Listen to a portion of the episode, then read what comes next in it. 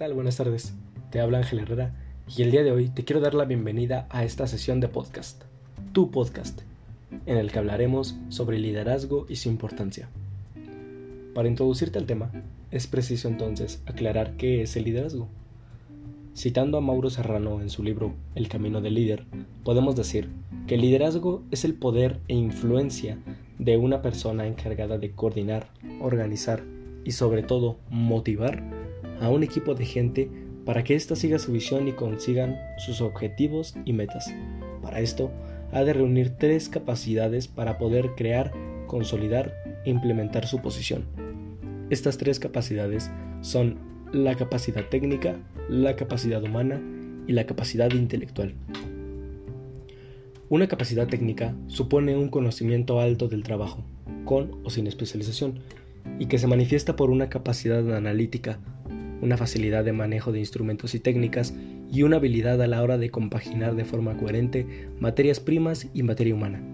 Estas son las ideas y circunstancias que se traducen en la obtención de resultados constantes, pero sobre todo tangibles. En cuanto a la capacidad humana, esta hace referencia básicamente al trabajo con personas y que le permite manejarse con desenvoltura ante las actitudes, opiniones, suposiciones y sobre todo críticas de otras personas o grupos, así como intuir y mostrar sensibilidad hacia sus sentimientos, lo cual le permite influir en su conducta.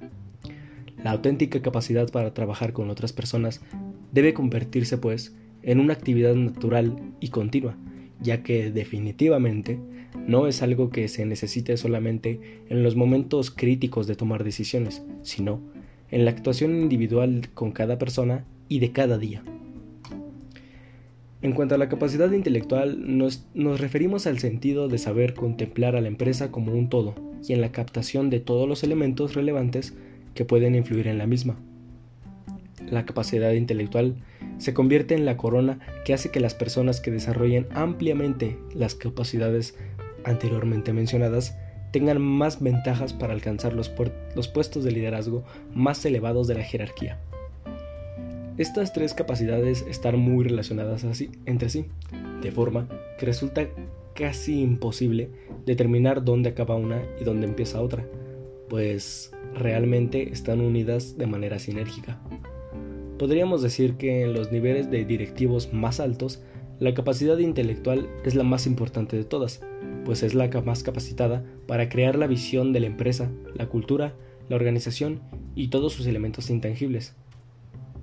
Entonces, un líder y un directivo se pueden diferenciar por las siguientes características.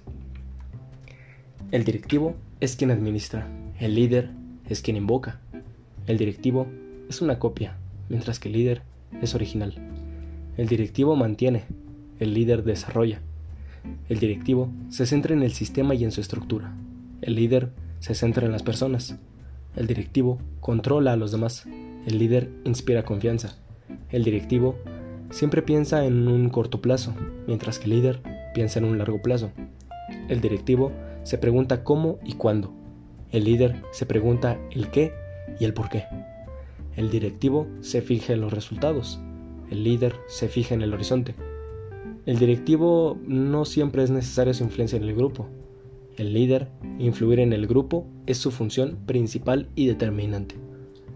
Y finalmente, el directivo acepta la situación actual, mientras que el líder desafía la situación actual. Con esto no queremos, no quiero decir que es más importante el uno que el otro.